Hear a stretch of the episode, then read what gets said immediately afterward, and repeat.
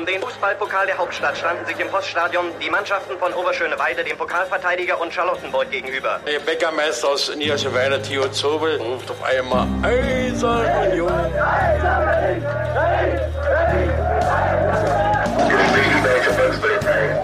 Eine Bankbürgschaft aus Unions Lizenzunterlagen hatte sich als gefälscht herausgestellt. Union ist gerettet. Union ruft alle Berliner Fußballfans dazu auf, sich am Räumen des Stadions von Schnee und Eis zu beteiligen.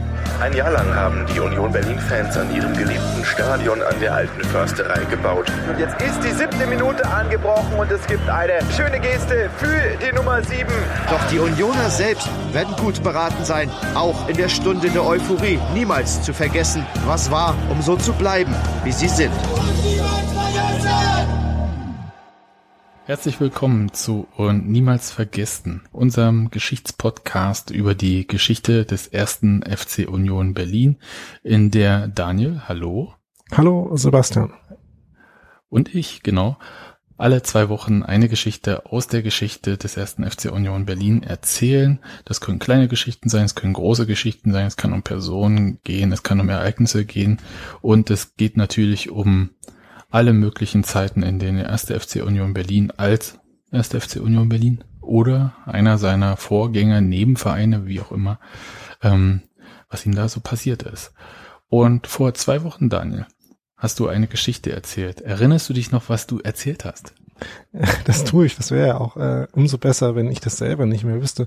Ähm, ich habe dir von Steffen Menze erzählt und ähm, dem Grund dafür, dass Steffen Menze schuld ist, egal was passiert. Ähm, und was das mit äh, einer der vielen, äh, möglich, äh, vielen Gelegenheiten, zu denen Union an einer Relegation gescheitert ist, zu tun gehabt hat. Ja, das war schmerzhaft. Ich habe übrigens daraufhin Post bekommen, Daniel. Das kann ich schon mal so einen kleinen Teaser geben.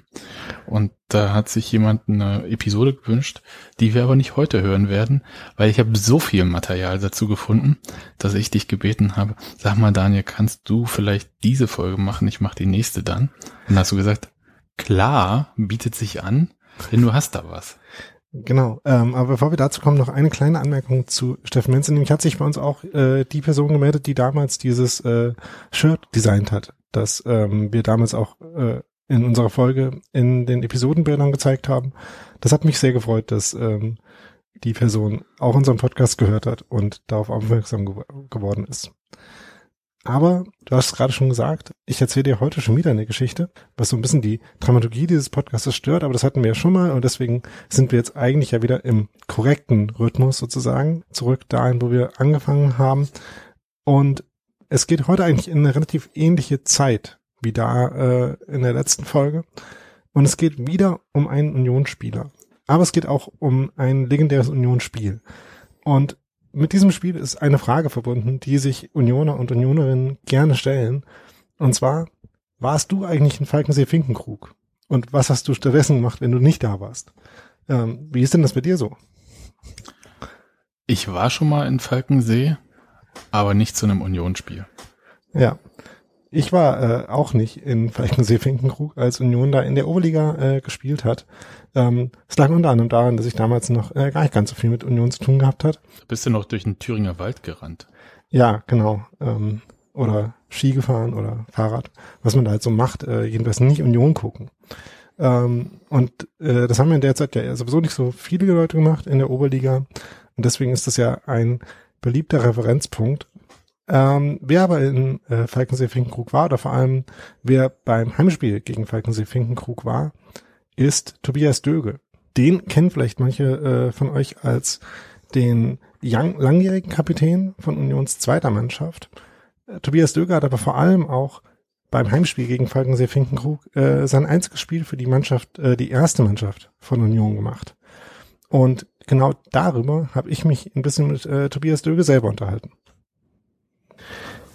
Wir begrüßen heute einen Gast bei und niemals vergessen, der uns ein bisschen was über äh, unsere Geschichte erzählen wird und über seine Geschichte mit Union. Hallo Tobias Döge. Hi.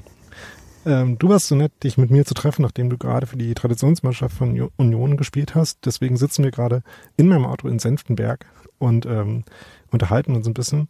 Und zwar über die für viele äh, Unioner ja immer mal wieder aufkommende Frage, was hast du eigentlich in Falkensee-Finkenkrug gemacht?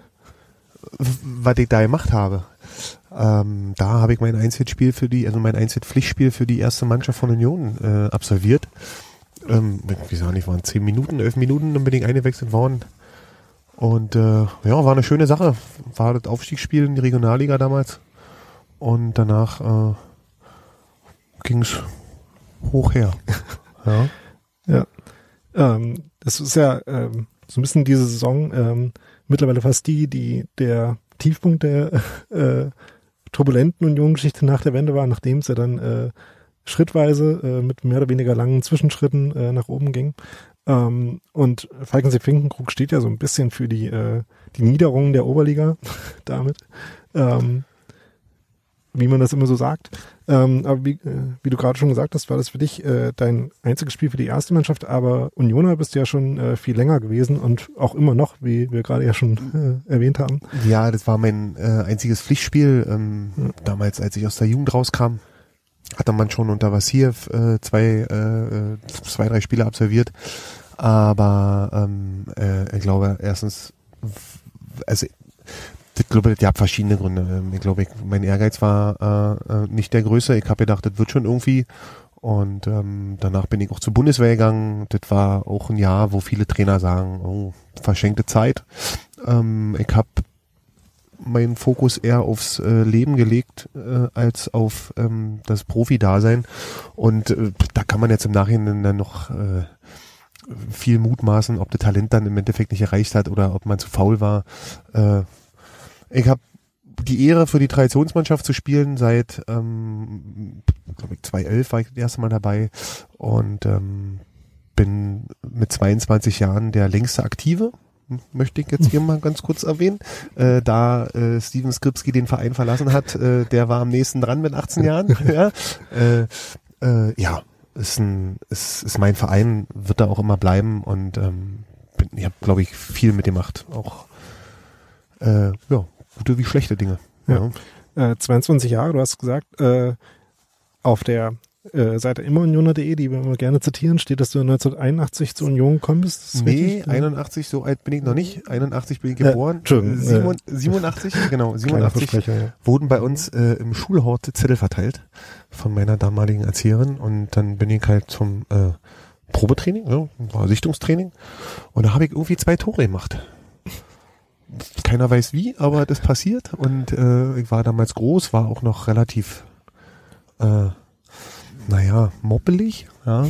Und äh, war zum Anfang vorne und bin über die Jahre immer weiter nach hinten. Sehr und bin dann irgendwann klassischer halt, Werdegang, ne? Bin dann halt in der Abwehr gelandet. Ja. ja. Ähm, hast du vorher schon irgendwo organisiert Fußball gespielt in einem Verein? Nicht, überhaupt also, gar nicht. War es also, ja noch nicht äh, so. Nee.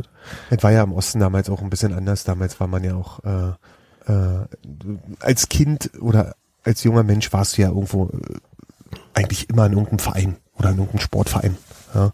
Und ähm, da hat sich mein Vater auch gedacht, der war auch äh, äh, Sportler und der hat dann gedacht, okay, komm, den bringen wir mal dahin.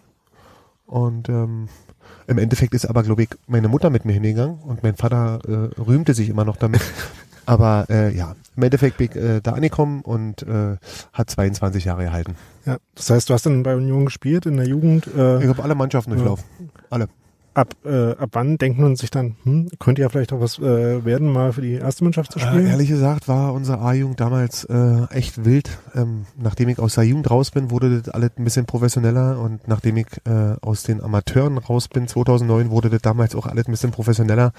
Ähm, äh, Gar nicht eigentlich. War dann auf jeden Fall nach der A-Jugend so, wir waren eine coole Truppe, hab äh, auch noch selber zu drei, vier Leuten aus der äh, A-Jugendzeit einen sehr, sehr guten Draht.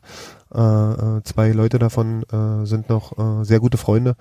Ähm, äh, ja, äh, man hat gelebt, man hat Spaß gehabt, man äh, hat auch nicht immer die ideale Spielvorbereitung gehabt damals, aber der Kader äh, äh, hatte auch dem Trainer keine Möglichkeit gelassen, dass du halt auch öfter mal gespielt hast, ja? obwohl du spät ins Bett gegangen bist, was jetzt aber auch nicht immer so war. Ähm, aber und danach kam äh, halt, weil es der Übergang dann in die Männer war, war auf einmal standen dann so ein paar Leute da und äh, auch ein äh, Schneeweiß war da und der sagte dann, Mensch, äh, bist dabei und äh, hab dann halt ähm, ich glaube gegen Schöneiche, Schöneiche war damals irgendwie äh, die hatte, die hatte irgendein Jubiläum und da habe ich dann äh, zwei Spiele absolviert, aber für mich war einfach völlig klar, ich gehe auf jeden Fall erstmal zur Bundeswehr. Was sich im Nachhinein dann als äh, Fehler herausgestellt hat, aber ich habe zum Beispiel auch noch zu zwei, drei Leuten von der Bundeswehr einen guten Draht. Ja? Ja. Also äh, ja, Warum hast du das damals äh, für dich so entschieden gehabt? Äh, ähm, weil für mich klar war, dass ich äh, nicht in irgendeinem Krankenhaus Zivildienst mache. So, ich habe mich damals, ich hab, wir haben gelebt einfach, wir haben uns gar nicht so viel im Kopf um die äh, äh, um die Zukunft gemacht. Wir haben Abi gemacht damals und am Wochenende äh, uns getroffen und gefeiert und dann auch immer. Ich glaube, der Fußball war auch recht gut für mich. Den habe ich auch äh, immer äh, äh, in Ehren gehalten und habe dann auch oft öfter mal dann gesagt, nee, du äh, heute nicht und äh, ich habe ein Spiel und äh, verdanke auch vielen äh, äh, Menschen, äh, die bei Union damals auch in der Jugend trainiert haben, die haben auch zwei, dreimal die Hand über mich erhalten, äh, weil ich auch nicht immer gerade ausgelaufen bin in meinem Leben. Und ähm, ja, da habe ich dann halt, glaube ich, mit meiner äh, Vereinstreue versucht, irgendwie ein bisschen zurückzugeben. Ja. Ja. Das heißt, äh, wenn du jetzt an Union denkst, äh, denkst du denn überhaupt primär an äh, eine Profifußballmannschaft, an äh, Nee. absoluten Leistungssport, sondern Nee, Union ist, äh, ja, na klar, mittlerweile schon, klar, wir freuen uns und äh, ähm, dass sich das jetzt alles so entwickelt hat und ich war auch beim Aufstiegsspiel dabei, bei äh, gegen Stuttgart und äh, ich freue mich einfach, wenn ich mit meinen Jungs dastehe, äh, ähm, die Saison habe ich bis jetzt drei Heimspiele mitgenommen, das ist, ja klar, wir freuen uns, wenn Union gewinnt, aber im Endeffekt ist es die Menschen, mit denen äh, äh, mit denen man dieses Erlebnis halt im Stadion hat, ähm, ich glaube, darauf kommt es an. Ich glaube, das ist so, äh, diese, diese soziale Füge bei Union, das, ähm, das passt. ähm, wie wichtig war es dir dann vielleicht trotzdem dann eben diesen einen Pflichtspiel, Punktspiel-Einsatz äh, für die erste Mannschaft doch nochmal zu kriegen? Ja, war eine schöne Sache. Ich habe äh, in der Saison war ich ein halbes, ein Dreivierteljahr im Kader, äh, bin halt immer mitgefahren äh, zu Oberligaspielen und äh, ähm, ja, war schön, aber na klar war man auch enttäuscht, äh, dass man nicht gespielt hat. Kann mich noch erinnern, damals gegen äh, Neuruppin, die waren damals auch richtig gut unter Frank Lieberam zum Anfang. Da hat er mit drei 18-Jährigen hinten angefangen und wir haben 3-2 verloren. Und ähm, da habe ich ihm das danach auch ein bisschen unter die Nase gerieben. Und äh, ja, dann war ich auch erstmal wieder raus. ja, ich äh, hatte äh, manchmal auch ein paar Probleme mit äh, Autoritäten. Okay, ähm, ist ja im Fußball nicht immer so praktisch. Äh, und ähm, würdest du sagen, dass, ich, dass es vielleicht heute schon wieder besser funktioniert hätte, weil heute ja äh, zumindest in so Nachwuchsleistungszentren äh, das Ganze ja schon ein bisschen ja demokratischer, äh, diskursiver abläuft als vielleicht damals noch? Also im Endeffekt muss man es auch so sehen, ich konnte ja 2016 auch reinschnuppern bei Union, habe ja da gearbeitet ähm, als Mannschaftsleiter der ersten. Äh, es ist ein Wirtschaftsunternehmen. Ist der geilste Fußballclub der Welt, aber es ist auch ein Wirtschaftsunternehmen und ähm, da ist auch nicht immer alles Friede, Freude, Eierkuchen. Ja. Muss man auch mal so sagen.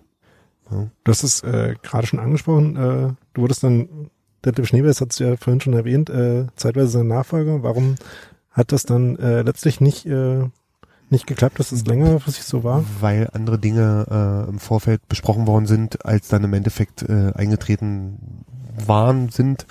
Ähm, Im Endeffekt haben sie ein Zeugwart gesucht und ich habe von vornherein halt auch klargestellt, dass ich kein Zeugwart bin. So, Mhm. ich bin halt selber Spieler gewesen und ähm, bin auch noch nicht in dem Alter, ohne äh, äh, Detta zu nahe treten zu wollen oder irgendjemanden, äh, der diesen äh, Job betreibt, äh, war halt nicht meins. Und im Endeffekt haben sie diesbezüglich auch einen Nachfolger gesucht. War in den Gesprächen vorher mit den Verantwortlichen, wurde da halt, wurden halt andere Dinge äh, auch ähm, gesagt, sind jetzt nicht eingetreten und deswegen habe ich auch äh, zur Probezeit dann wieder äh, die Reißleine gezogen, weil ja, war halt dann doch nicht das, was ich mir so vorgestellt habe. Ja. Äh, wie hast du dich stattdessen dann äh, weiter orientiert? Also was machst du jetzt, äh, Ich bin abgesehen Erzieher vom äh, Filtrationsmannschaft?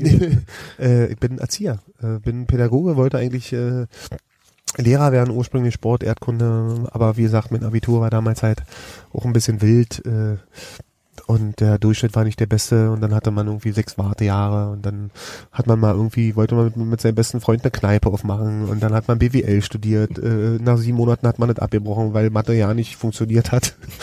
ähm, und äh, irgendwann äh, bin ich auf die Erzieherschiene und ähm, das ist auch genau der Job, der mir liegt.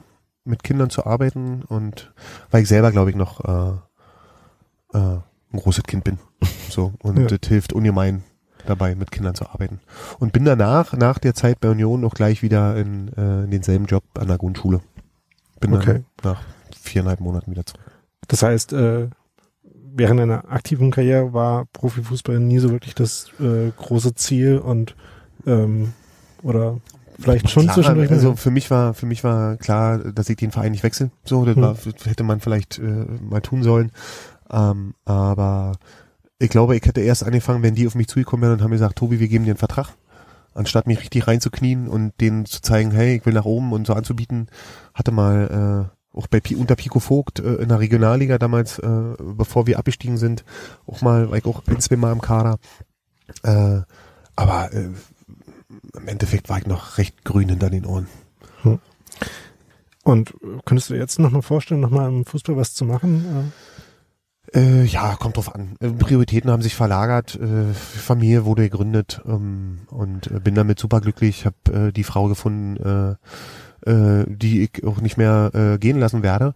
Und ähm, die hat mir eine Tochter geschenkt und äh, ja, da verlagern sich halt äh, die Prioritäten und man darf wohl nicht vergessen, bei Fußballvereinen zu arbeiten bedeutet äh, eine Menge Arbeitszeit. Das darf, das darf man nicht vergessen. Ja. Äh, man arbeitet sehr viel. Und auch nicht unbedingt in Weisen, die sehr gut zum Leben von anderen Leuten immer passen, ja. Richtig. Richtig. Ja. Und vielleicht fast schon zum Abschluss, um nochmal äh, auf Weichensee-Finkenkrug äh, konkret zurückzukommen, wie das ja oft gebraucht wird, wenn, äh, also oft auch scherzhaft, ähm, ist ja so, ähm, das noch länger und richtiger Unioner sein, sich gegenseitig zu beweisen, ähm, so nach dem Motto, äh, die richtig schlimmen Zeiten äh, mitgemacht zu haben und da gewesen zu sein. Kannst du dich noch so ein bisschen dran erinnern, äh, wie viel Unioner damals da waren? Ähm, 2005 beim Heimspiel war das ja, äh, wo du gespielt hast. Also äh, Also, äh, na klar war das Stadion, glaube ich, voll, wenn ich mir erinnere. Nicht ausverkauft, aber voll. Äh, und zwei gute Freunde waren da und mit denen habe ich dann, ich bin dann auch nicht mit der Mannschaft hoch äh, auf der Tribüne, wo sie dann gefeiert wurden, weil im Endeffekt war ich halt, war zwar ein halbes Jahr im Kader, aber ich war halt Kapitän der zweiten. So, die zweite war mein Team und ich hatte die Möglichkeit, war dankbar für den Einsatz. Ich glaube, Christian Beek hatte sich damals äh, stark für mich gemacht, der, äh, äh, also der damals für die sportlichen Belange verantwortlich war. Und ähm, danach äh, habe ich praktisch mit meinen beiden äh, guten äh, äh, äh, Kumpels dann unten Bier getrunken und haben dann der Mannschaft zugeguckt. Zum Beispiel, glaube ich, Ingo Wunderlich, wie dein äh, Ingo am Balllied gesungen wurde. Ja? Und das war einfach eine feine Sache. So. Ja. War gut, war schön. Äh, ich freue mich, ich hätte mich auch gefreut, hätte ich mehr Chancen bekommen, aber ich habe es ja schon mal erwähnt. Äh, meine Selbstdisziplin hätte auch größer sein können. Ja. Aber du hast ja, äh, das hast ja auch gerade gesagt, äh, warst dann Kapitän bei der zweiten Mannschaft. Ähm, ist das auch äh, was, wo sich halt äh, so eine langfristige Verbindung zur Union natürlich auch nochmal äh, verfestigen kann, weil da ja auch durchaus auch äh, viele äh, Unioner gerne hingegangen sind zu den Spielen und das auch äh, sich wie eine echte Kulisse angefühlt hat, oder? Klar hat sich jetzt super angefühlt, wenn wir mittwochs in der Verbandsliga abends äh, bei Wacker 04 Alemannia gespielt haben und 40, 50 Mann sind mitgekommen und haben da Stimmung gemacht. Ja, das ist doch, das ist doch überragend so. Und teilweise zu manchen äh, auch immer noch ein Kontakt, äh, die früher äh, äh, damit hingefahren sind. Und ähm, ja, ich hätte das Kapitel Union noch nicht beendet.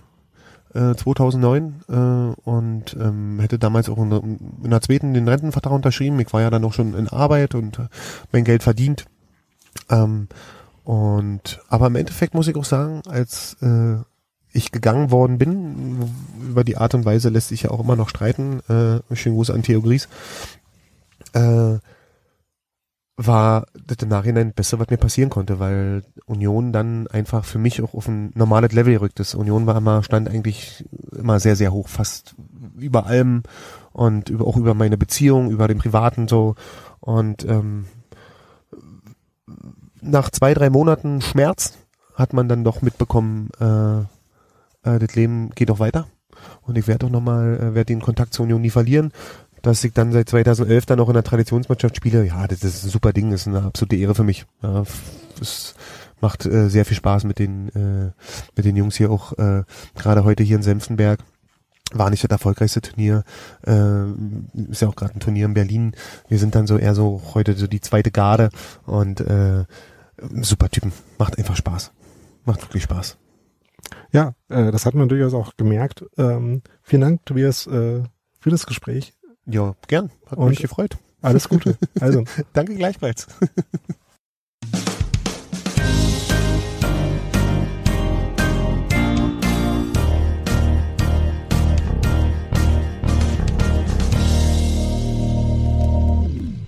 Das war ein ganz schön überraschendes Interview, Daniel. Kannst du vielleicht ein bisschen erzählen äh, die, von diesem Hallenturnier und äh, wie du Tobias Döge quasi in dein Auto bekommen hast und äh, wie er da eigentlich darauf reagiert hat, dass er da befragt wird? ähm, also zuerst mal zu diesem Hallenturnier, das war tatsächlich der Grund dafür, dass es jetzt zu dieser, ähm, äh, zu dieser Episode und dem Gespräch gekommen ist. Denn ich hatte eben aus bestimmten beruflichen Gründen vor, zu diesem Hallenturnier zu gehen und habe dann äh, natürlich äh, als allererstes geschaut, wer denn da von Union so mitspielt.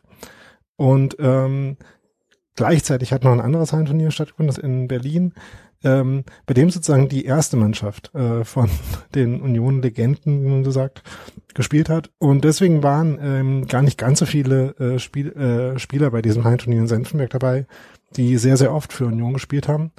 Und deswegen ist mir ähm, da Tobias Döge schon aufgefallen in dieser Kaderliste und dann äh, hatte ich ein bisschen äh, nachgeschaut in meinem Gedächtnis und in, äh, in Quellen, ähm, wie denn äh, die Union-Karriere, wenn man so will, äh, das Unioner-Sein von Tobias Döge so verlaufen ist. Und ähm, dachte mir dann, dass gerade ja dieser Falkensee-Finkenkrug äh, Punkt schon ziemlich spannend ist. Und ähm, hatte dann einfach äh, Tobias Döge mal gefragt, ob er Lust hätte, darüber ein bisschen zu reden. Ähm, danke an der Stelle nochmal an äh, einen Kollegen von mir, Steven Wiesner, der ähm, den Kontakt vermittelt hat, ähm, weswegen das dann kurzfristig geklappt hat. Ähm, und dann war das ein bisschen äh, schwierig, weil Tobias Döge äh, krank bei diesem Turnier ankam und ähm, sich dann trotzdem noch durch die Spiele äh, schleppen musste gegen so Spieler wie Michael Oenning äh, und diverse Cottbus äh, äh, Legenden, wie man auch da so sagt. Ähm, und äh, weil die Union-Mannschaft ein bisschen äh, dünn, was die Kaderstärke angeht, besetzt war und eben keine andere Möglichkeit, als da trotzdem zu spielen, auch wenn er krank war. Und ähm, das hat aber scheinbar ähm, zumindest so gut getan, dass er dann am Ende dieses Tages immer noch Lust hatte, sich ein paar Minuten mit mir zu unterhalten ähm, und mir ein paar Fragen dazu zu beantworten, wie ja ähm, er Union so erlebt hat. Das tatsächlich, eigentlich sind so ein paar Sachen interessant. Also, dass er 22 Jahre aktiver Unionsspieler war, finde ich irgendwie krass. Also, glaube, da ist er ganz weit vorne und das wird auf absehbare Zeit wohl kaum jemand nochmal schaffen, glaube ich. Selbst wenn man mit fünf Jahren oder so anfängt, dürfte das schwierig werden. Hat ja mit sechs Jahren angefangen. Und das ist ja schon deshalb schwierig, weil es ja die ganz jungen äh, U-Mannschaften teilweise gar nicht gibt, wofür es zum Teil auch gute Gründe gibt, weil wenn man halt auf eine Fußballmannschaft den Namen von einer Profimannschaft draufschreibt, ähm, ist es ja mit einem gewissen Anspruch und noch Druck verbunden, den man vielleicht äh, siebenjährigen Kindern auch nicht die ganze Zeit auf äh, erlegen Aber will. es gibt so junge Mannschaften bei Union. Ja, ähm, beziehungsweise äh, sind die ja, sind dann aber oft halt eher auch so äh, Marketing ähm, orientiert, während es halt Ja, es irgendwann äh, leistungsorientierter wird. Und eben diesen, äh, diesen Übergang mitzumachen, das ist eben was, wo man noch mehr Glück braucht, um überhaupt äh, diese äh, ganze Nachwuchsschulung zu durchlaufen und dann in den Profikader zu kommen und sich da eben so lange zu halten. Deswegen hast du recht, es ist relativ unwahrscheinlich, so eine Karriere zu machen bei einem Verein, wenn man so will. Und Steven Skripski, das hat er ja gesagt, hätte es ja schaffen können. Hat sich aber dann doch für eine Bundesliga-Karriere entschieden, bevor Union seine Bundesliga-Karriere gestartet hat als Verein. Und das finde ich schon mal bemerkenswert. Bemerkenswert finde ich auch, dass er mit dem Einsatz gegen Falkensee Finkenkrug, das war ja zum Ende der Saison und hat er auch erzählt, es war der Aufstieg in die Regionalliga dann. Also wir befinden uns nochmal, falls das irgendwie für irgendwie im Unklar war, in der Saison 2005, 2006. Union ist in die vierte Liga abgestiegen, spielt diese Oberligasaison über die Dörfer und er bekommt dann halt in einem der letzten Spiele, als es dann, als der Aufstieg klar gemacht wird, den Einsatz und mit dem Einsatz kriegt er quasi auch so eine, ja, ordentliche Aufstiegsfeier mit. Das finde ich schon mal, ehrlich gesagt, ziemlich gut. Also wenn man schon nur einen Einsatz hat, dann ist das, glaube ich, schon sehr gut. Ja, aber ich fand dann trotzdem seine Einstellung dazu, dass er das eben irgendwie auch nicht so ganz als seinen Aufstieg wahrgenommen hat. Das fand ich auch sehr sympathisch, muss ich sagen. Ja, klar, wenn du quasi im Kader standest, aber halt eigentlich nicht wirklich, also er, er hat ja auch selber erzählt, das finde ich auch äh, tatsächlich interessant, weil er quasi diese Generation, ist ja fast die Tusche-Generation, die, die beiden trennt, glaube ich, nur ein halbes Jahr Alter, Altersunterschied. Und das ist ja quasi die Vor-Nachwuchsleistungszentrums-Generation. Und da, glaube ich, hätte er mit der Einstellung, mit der er das da betrieben hat, wahrscheinlich auch gar nicht überstanden. Dieses ganze Leistungsprinzip. Und wahrscheinlich erst recht nicht jetzt, ähm, da es ja gar keine zweite Mannschaft mehr gibt bei Union. Insofern genau. finde ich das schon, das ist eine sehr bemerkenswerte Karriere, wie man halt so lange im Verein sein kann, ohne quasi direkt für die erste Mannschaft zu spielen. Und dann fand ich auch bemerkenswert, dass er tatsächlich schon als aktiver Spieler für die Traditionsmannschaft gespielt hat dann. Das fand ich auch äh, schräg. Also er war ja nicht mehr aktiv für die erste Mannschaft und deswegen hat er, äh, weil er einen Einsatz für die erste Mannschaft hatte, hat er für die Traditionself auch gespielt dann. Finde ich auch. Ähm, kannte ich vorher nicht, so die äh, Art.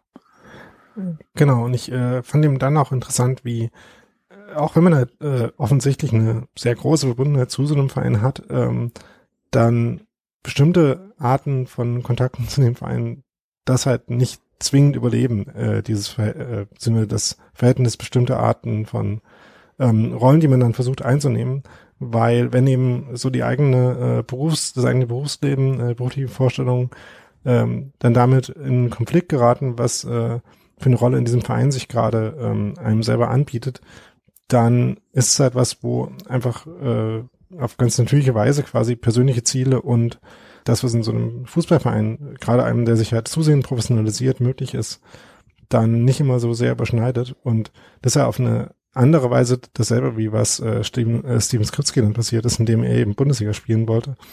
Und dann ist halt eine, ja, finde ich auch eine ganz natürliche, aber trotzdem irgendwie schade Entwicklung, dass man eben auch äh, teilweise nicht in ganz so großer Harmonie dann auseinandergeht äh, mit so einem Verein, dem man natürlich trotzdem noch verbunden ist. Ja, aber ich finde, das finde ich total verständlich. Und ähm, das, also du spielst jetzt an auf diese äh, Variante Mannschaftsleiter versus Zeugwart, als er das dann von äh, Detlef Schneeweiß, der sehr lange äh, diese Funktion als äh, Mannschaftsleiter slash Zeugwart ähm, inne hatte, als er das übernommen hatte, das wurde auch so angekündigt und Tobi Döger hatte halt als Kapitän der zweiten Mannschaft äh, zumindest ähm, für diejenigen, die sich für mehr als das erste Team interessiert haben, ja, so ein Standing war irgendwie auch bekannt, weil halt so, der war halt als deutlich älterer Spieler in so einer U23 da drinne. Insofern äh, spielte das schon eine Rolle. Aber es war halt dann nicht das, was er wollte. Und das finde ich eigentlich, wie soll ich sagen, fast schon normal, weil er quasi ja nicht diese Profi-Zeit äh, mitgemacht hat als Spieler. Hm. Das war ja Union in der vierten Liga war ja, nun ja, halt vierte Liga mit allem, was auch irgendwie dazugehört. Und er hat es ja auch erzählt mit, ähm, hat er das jetzt erzählt? Ich bin ja gerade über, überlegen, ob ich jetzt äh, zwei Sachen durcheinander bringe. Aber ja doch, er hat erzählt, äh, wie das äh, ist mit der zweiten Mannschaft bei äh, Wacker 04 oder Wacker Alemannia, ich glaube, die sind auch fusioniert. Aber es ist, Berliner Amateursport bin ich wahnsinnig schlecht drin, deswegen möchte ich da lieber nichts sagen dazu. Das ist noch schlimmer als meine Geografiekenntnisse manchmal. Und fand das äh, ehrlich gesagt konsequent. Und vielleicht auch konsequenter, als er vielleicht seine fußballerische Laufbahn ähm, verfolgt hat.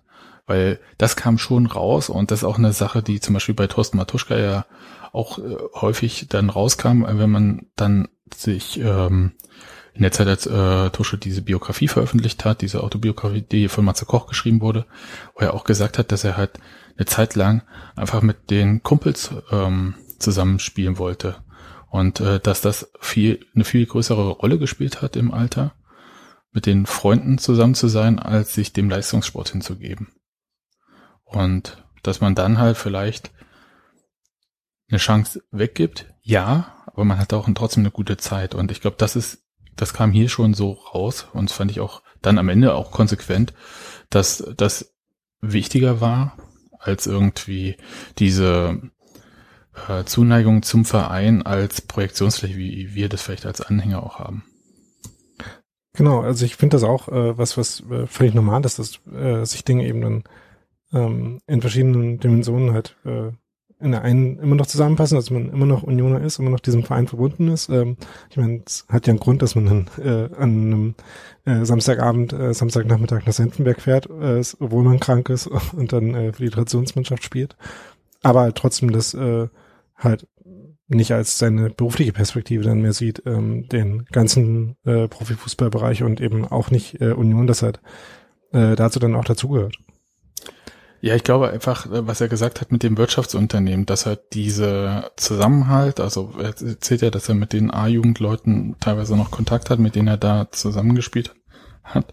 Und dass dieser Zusammenhalt unter einer reinen Profimannschaft ein ganz anderer ist, eine ganz andere Fluktuation und ähm, dass äh, man viel mehr auch ich AG ist, auch wenn man auf dem Platz als Team agiert.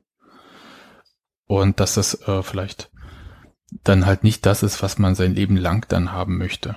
Das ist ja äh, tatsächlich Typsache und auch wie man das alles so erfahren hat und ich kann die Entscheidung da Erzieher zu sein total nachvollziehen, ehrlich gesagt. Ja, genau. Hast du noch äh, andere Gedanken zu dem Interview oder äh, sind wir schon bereit, äh, zu unserem äh, Feedback-Hinweis-Blog überzuleiten? Ich hätte eine Sache, weil ähm, er hat ja nur angedeutet, dass er mit Theo Gries, der ja weiter bei Union beschäftigt ist, damals Trainer der zweiten Mannschaft war, nicht so gut auseinandergegangen ist. Und da weiß ich nicht, worum es genau geht, weil da fehlt wirklich Berichterstattung. Ne? Über die zweite Mannschaft gab es im Prinzip keine Berichterstattung. Da hat man dann so Infos von, es gab mal so einen Account Union 2, der so ein bisschen was gepostet hatte. Es gab, ähm, kann mich erinnern, dunkel, selbst auf unfeu.de, wo es eigentlich nur Fotos gibt, auch äh, ein Interview mit Tobi Döge. Ja, das werden wir tatsächlich auch verlinken in den Show okay. Und aber ansonsten gab es ja keine direkte Berichterstattung. Es war halt medial völlig egal, was mit der zweiten Mannschaft passiert. Und deswegen, da hätte ich vielleicht mir doch gewünscht, rauszukriegen, was da war. Das ist jetzt so meine Neugier. Und ob die sich wenigstens noch guten Tag sagen. Und die andere Sache ist, was du ja gar nicht beantwortet hast, Daniel, und äh, leichte Kritik. Du hast ihn ja gefragt, wo er damals in Falkensee-Finkenkrug war. Aber wir wissen es ja immer noch nicht, weil sein Einsatz hatte er ja im Heimspiel gegen Falkensee-Finkenkrug.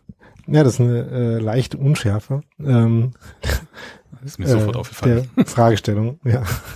Und äh, das ist dann wahrscheinlich halt einfach, äh, ja, eine Unschärfe, wie ich gerade gesagt habe, die wir äh, an der Stelle aushalten müssen. So ja oft auch äh, ein bisschen im Dunkeln bleibt, was man jetzt eigentlich wirklich äh, in Falkensee-Finkenkrug gemacht hat, ob man da war, ähm, ob man da Union gesehen hat. Und das ja auch gar nicht so entscheidend dafür ist, äh, was für ein Unioner oder für eine Unionerin man ist. Nö, ehrlich gesagt nicht. Ist nett, wenn man da war, aber wenn man nicht da war, macht das äh, weder einen zu einem besseren noch zu einem schlechteren Anhänger oder Anhängerin von Union. Insofern, Daniel, vielen Dank für dieses tatsächlich überraschende Interview. Ähm, danke auch an Tobi Döge, dass er sich krank in dein Auto gesetzt hat. Und du hast ihn aus sich auch wieder rausgelassen? Äh, ja, das war auch dann notwendig, weil es ist ja kalt und es läuft ja dann noch an irgendwann. Okay. Wow. Und dann würde ich sagen, können wir jetzt elegant hier rüber zum Feedback-Hinweis-Blog äh, gehen. Wenn ihr Feedback auf diese Episode habt, dann könnt ihr das in den Kommentaren unter dieser Episode schreiben. Und zwar auf der Website und minus niemals minus vergessen minus podcast.de. Ihr könnt uns auf Twitter folgen. Da ist der äh, Podcast-Account at unv-podcast. Ihr könnt aber auch Daniel und mir folgen auf Twitter. Ich heiße Ed Saumselig. Daniel heißt dort Ed da-rosbach. Und ihr könnt uns auch E-Mails schreiben an info at und minus niemals minus vergessen minus podcast.de. Könnt uns auf allen möglichen Podcast-Plattformen, die es gibt oder Verzeichnissen folgen. also bei Spotify beispielsweise. Ihr könnt uns aber auch bei dieser folgen, wer dieser benutzt. Ihr könnt bei Apple Podcasts uns bewerten, woanders bewerten, Rezensionen schreiben. Na, das Übliche halt.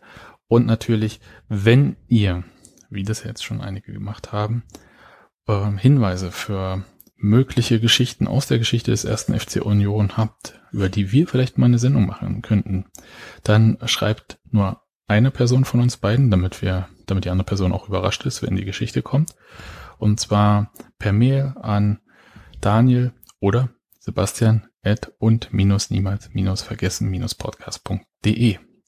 Habe ich was vergessen, Daniel? Ja, dass ihr uns natürlich, wenn ihr uns seht, auch äh, gerne auf den Podcast ansprechen könnt, sagen, wie ihr den findet. Ähm, und uns ja vielleicht auch dann äh, Themenvorschläge ähm, ähm, geben könnt. Und äh, natürlich, wenn ihr äh, interessantes Material ähm, aus der Union-Geschichte habt, ähm, dann sind wir natürlich auch immer dankbar für Hinweise darauf ähm, und vielleicht für Einsicht in die Dinge, die es da so vielleicht gibt und an denen man bestimmte Geschichten dann festmachen und erzählen kann.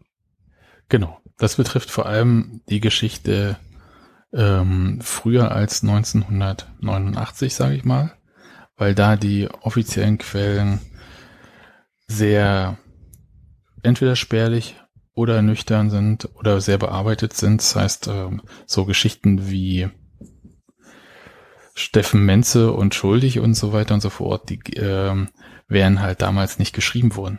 Die werden halt nur mündlich weitergegeben worden. Also wenn ihr da irgendwas habt, äh, Erlebnisse oder Dinge, an die ihr euch erinnert und ihr meint, das ist irgendwie eine interessante Geschichte und es erzählt auch was über den Verein, dann gebt uns doch Hinweise. Genau. Und damit danke fürs Hören. Doch die Unioner selbst werden gut beraten sein, auch in der Stunde der Euphorie niemals zu vergessen, was war, um so zu bleiben, wie sie sind.